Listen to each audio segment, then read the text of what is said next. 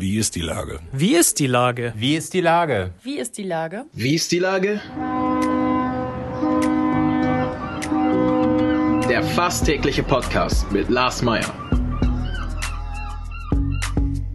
Wie ist die Lage? Unser fast täglicher Podcast als Kooperation mit der Mopo und der Gute-Leute-Fabrik spürt seit über einem Jahr tagesaktuellen Fragen nach.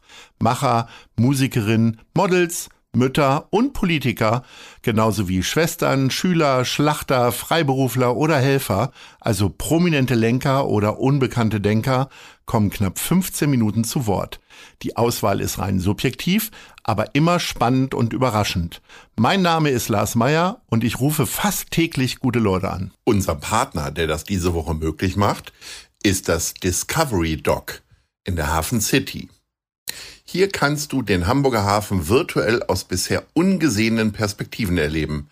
Einfach online unter discovery-doc.de ein Slot buchen.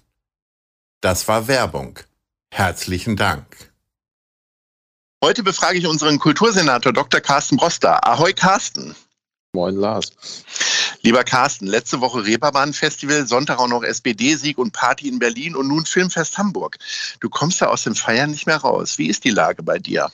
Ja, ist eine schöne Zeit, äh, die ganz viel wieder gut macht, was in den letzten anderthalb Jahren vorher teilweise so an kultureller Ödnis im eigenen Leben war. Aber tatsächlich, also Reeperbahn Festival letzte Woche war großartig mit Sting zum Beginn, mit einer wirklich tollen Anchor-Show.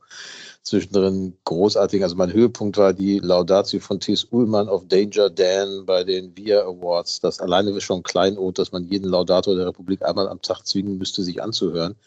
Dann Sonntagabend SPD und jetzt freue ich mich tatsächlich wahnsinnig aufs Filmfest, weil ich glaube, dass Albert Wiederspiel und seine, sein Team da wieder ein großartiges Programm zusammengestellt haben. Ist einfach wunderbar ist, wieder mit Menschen auch im Kinosaal zu sitzen. Heute der James Bond, der jetzt anläuft diese Woche und das ist ja wirklich alles, passt ja wunderbar zusammen.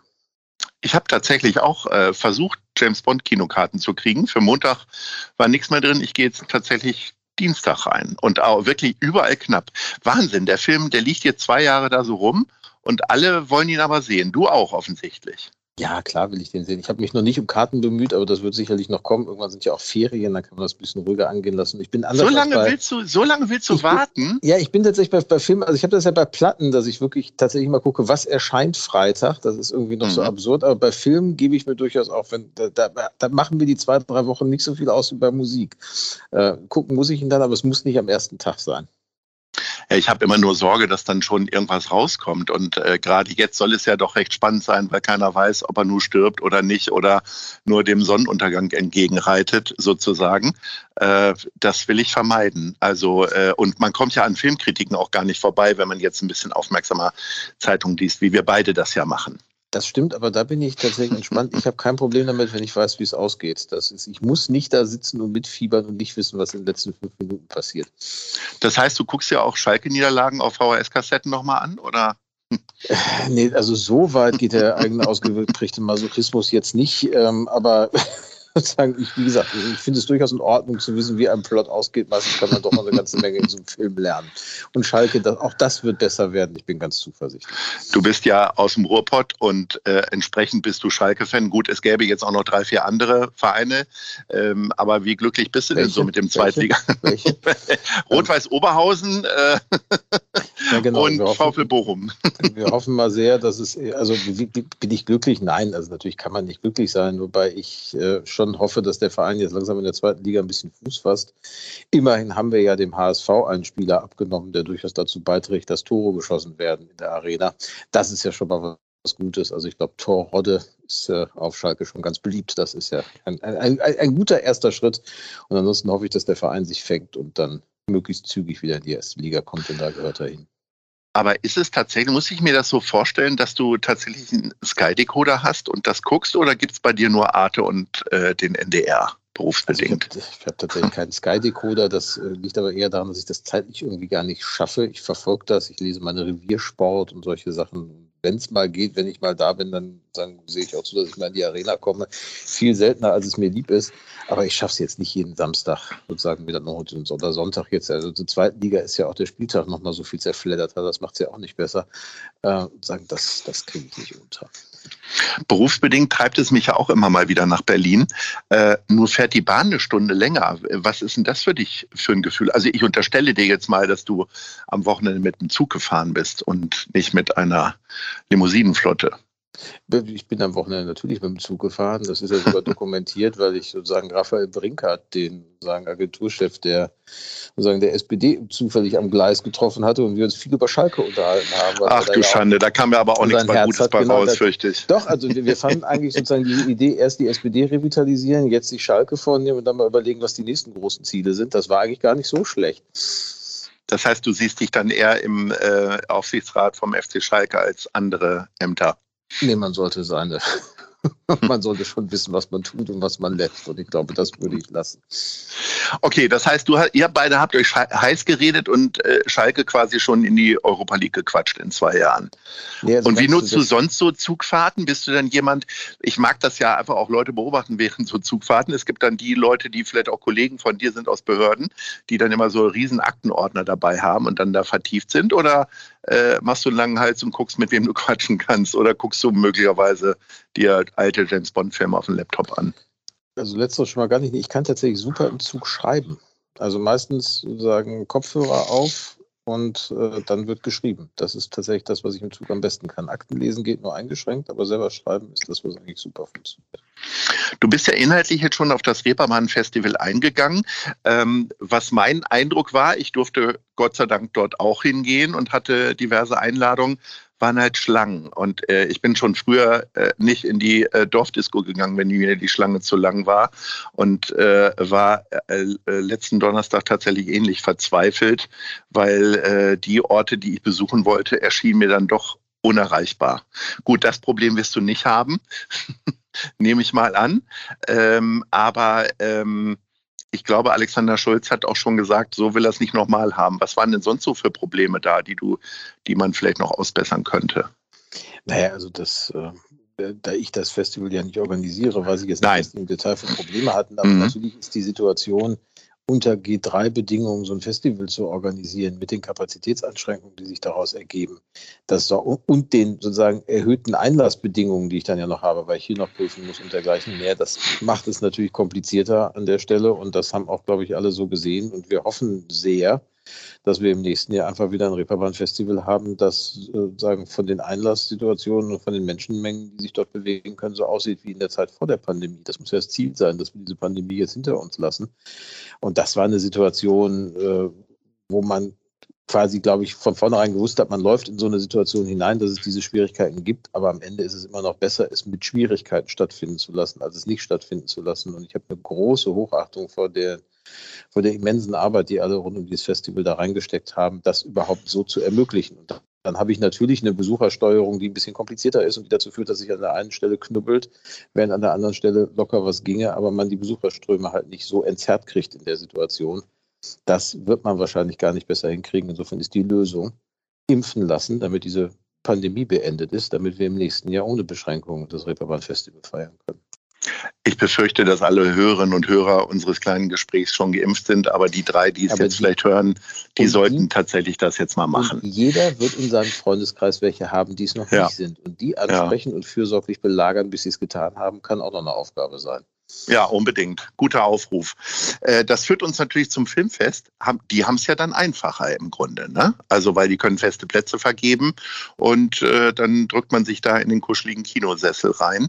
Ähm, hast du dir denn jetzt schon Filme rausgesucht oder ist die Wahrheit tatsächlich, du repräsentierst, hast vermeintlich, wenn wir das jetzt ausstrahlen, gestern eine wunderbare Rede mit mindestens 27 Fremdwörtern äh, vorgetragen und dann gibt es keinen Film mehr für dich oder doch? Also Stand jetzt sieht es so aus, als ob es tatsächlich außer dem Eröffnungsfilm dieses Jahr keinen weiteren Film Filmfest gibt. Mal gucken. Also selbst sozusagen den Douglas Sirk Preis, da werde ich dann erst reinrauschen, nachdem die Premiere des Films schon gelaufen ist, weil ich da noch parallel das junge Schauspielhaus in Barmbek am Wiesendamm eröffne und dann quasi nach der dortigen Eröffnung dann noch vorbeikomme, um den Preis zu verleihen. Augen auf bei der Berufswahl, sage ich da immer nur, das ist jetzt in diesem Jahr leider so. Und der Vorteil ist, wenn dann schon der Abschlussfilm gezeigt wird, bin ich im Urlaub. Und äh, das ist dann auch mal dringend fällig. Schon wieder Urlaub. Wir haben doch aber in unserem letzten Podcast erst über Urlaub gesprochen. Ja, das ist, war auch schon mal erfreulicherweise. ist das nur noch ein, ein länger, Es war schon mal ein bisschen länger her mit dem letzten Podcast. Das ist auch mal ganz gut so. Das ist nicht vor vier Wochen, mein Lieber. ähm, man, also jetzt muss man sich ja um uns ja. beide keine Sorgen machen, dass wir nicht genug Essen und Trinken kriegen. Aber äh, wenn du dann quasi tatsächlich an so einem Abend von Termin zu Termin hetzt, hast du dann so eine Art Minibar in deinem Auto hinten, irgendwie ein bisschen Mineralwasser und eine, eine, eine Wurststulle, die dir vielleicht Jana Schiedek äh, schmiert? Ja, Nee, so ist das nicht. Es könnte sein, dass ich eine Wurststulle oder eine Käsestulle in der Tasche habe, die ich mir selber morgens geschmiert habe. Das wäre aber das Einzige, was an, was an Catering sich selbst organisiert da ist. Ansonsten sind diese Behördendienstwagen relativ nüchtern in der Innenausstadt. wäre, wäre ja meine Idee, ne? ich glaube, nee. Was bist denn du für ein Kinotyp? Also wenn du jetzt nicht gerade auf ein Filmfest gehst, ähm, bist du dann eher Team Popcorn oder Team Nachos oder so wie ich beispielsweise Eiskonfekt? Äh, tatsächlich reicht mir ein halber Liter Coke Zero. Oh. Ja. Kann man einen halben Liter nur kaufen? Ich glaube, das ist nur in seltenen Fällen möglich. Also in den Arthouse-Kinos wahrscheinlich, aber ich glaube, Siehste? in den Multiplex-Kinos genau. gibt es immer nur drei Liter oder so. Das kann schon sein, womit ich ja auch preisgegeben habe, wo ich mich im Kinosaal eher rumtreibe. Völlig richtig, völlig richtig. So, man kommt ja dieser Tage nicht umhin, ähm, um über deine mögliche Zukunft zu diskutieren, wobei es ja eigentlich keinen Grund gibt. Du machst deinen Job so gut, dass im Grunde dein Name ja hier in jedem fünften Podcast fällt und zwar in einem sehr positiven Zusammenhang. Und trotzdem gibt es ja momentan ein bisschen Zweifel aus gegebenen Anlass. Äh, wie würdest du denn mit einem Lied deine Zukunft beschreiben? Ich habe noch einen Koffer in Berlin von Hildegard Knef oder Junge komm bald wieder von Freddy Quinn oder Reeperbahn von Udo Lindenberg? Ach Gott, ich glaube ehrlicherweise mit keinem der drei. Bleiben wir bei Fleetwood Mac. Don't stop thinking about tomorrow, dann habt ihr auch alle noch ein bisschen Spaß. Großartig.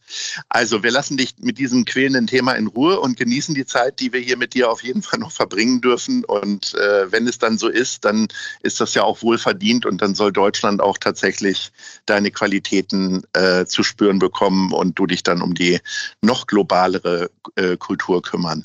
Ähm, wenn wir aber schon über Musik reden, dann komme ich auch äh, zur Top 3.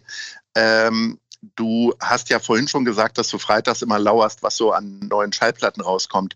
Ich würde gerne von dir wissen und wir dürfen jetzt hier hemmungslos Werbung machen, weil wir wollen ja den Einzelhandel fördern und auch die Gastronomie durch diese Top 3, wo du deine Schallplatten kaufst. Was ist denn dein Platz 3?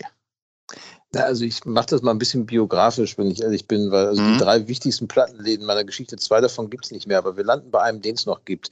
Ich glaube, mhm. die ersten und die meisten Platten in meinem Leben habe ich tatsächlich damals bei WOM in Essen im Ruhrgebiet geholt. Das war so ladlich. Das war und WOM gab es ja hier in Hamburg auch. WOM gab es ja. in Hamburg auch. Ich weiß nicht, ob das in Hamburg mhm. auch so war. In Essen war es aber so, dass die Platten nie da standen, wo sie eigentlich hingehörten. Deswegen habe ich nie das gefunden, was ich gesucht habe, aber immer Sachen mhm. gekauft, die, von denen ich vorher nicht dass ich sie haben wollte. Das waren sehr lange Aufenthalte da. Dann, als ich in Berlin gewohnt habe, den gibt es aber leider auch nicht mehr, den Laden, habe ich wirklich Mr. Dad and Mrs. Free am Neulendorfplatz geliebt. So ein ganz mhm. kleiner Laden, der aber wirklich die schrägsten Sachen immer hatte. Ganz, ich glaube, den kenne ich sogar. Also der ist der mir in Erinnerung. Die sind, die sind, aber leider auch vor zwei, ja. drei Jahren, glaube ich, sozusagen endgültig den Weg vieler Plattenläden gegangen. Und wer sich immer noch tapfer hält, das sind meine Lieblinge hier in Hamburg, das ist Michelle Records. Das ist tatsächlich Ach. der Laden, den ich regelmäßig in der Innenstadt aufsuche und muss sagen, mit Christoph zusammen habe ich auch schon zweimal jetzt auf der Bühne gestanden und er mit seiner Band Musik gemacht und ich habe dazu aus meinen Büchern gelesen. Ähm, insofern, das ist schon äh, wirklich sehr, sehr nett und zeigt wieder mal so, Plattenläden sind ja so kleine Biotope. Also das ist ja wirklich so, wie, wie das in Filmen auch manchmal dargestellt wird. Da treffen sich sehr komische Menschen und verbringen sehr komisch, aber irgendwie sehr angenehm Zeit miteinander. Und das, äh, ich weiß gar nicht, ob das immer noch so ist, aber ich habe viele Nachmittage meiner Jugend, äh, also entweder in meinem heimatlichen Plattenladen äh, verbracht oder aber äh, tatsächlich bin ich aus den niedersächsischen Stadtteilen Tagen äh, knapp drei Stunden Zug äh, zu Michelle Records gefahren mit 15. Und äh, allein das Beschaffen von Musik wäre ein Thema, was einen weiteren Podcast befüllen würde. Der große Unterschied. Erzählen. Ich habe auch mal ein Praktikum im Plattenladen gemacht als Schüler tatsächlich. Und dann irgendwie jeden Donnerstag, da, damals kam, kam die Platten immer noch Donnerstag. Ja, ich Freitag genau. kam Donnerstag ja. jemand rein und fragte, ob es was Neues von Gitte gibt. Da jeden Donnerstag 15.30 Uhr stand er im Laden und fragt, gibt es was Neues von Gitte? Die drei Wochen, die ich da war, musste ich ihm dreimal sagen Nein. Aber mir wurde auch glaubhaft versichert, er sei schon seit drei Jahren da und seit drei Jahren hätte er Nein gehört. Also insofern, das sind sehr besondere Plätze, an denen da mal so ist. Mein lieber Carsten, ich wünsche dir ein besonders schönes Filmfest und ähm, drück dir die Daumen, dass alles so in Erfüllung geht, wie du es dir wünschst, wie immer es so sein möge. Und freue mich auf unser nächstes Gespräch und sage Ahoi. Ahoi, Lars. Tschüss. Tschüss. Dieser Podcast ist eine Produktion der Gute-Leute-Fabrik und der Hamburger Morgenpost.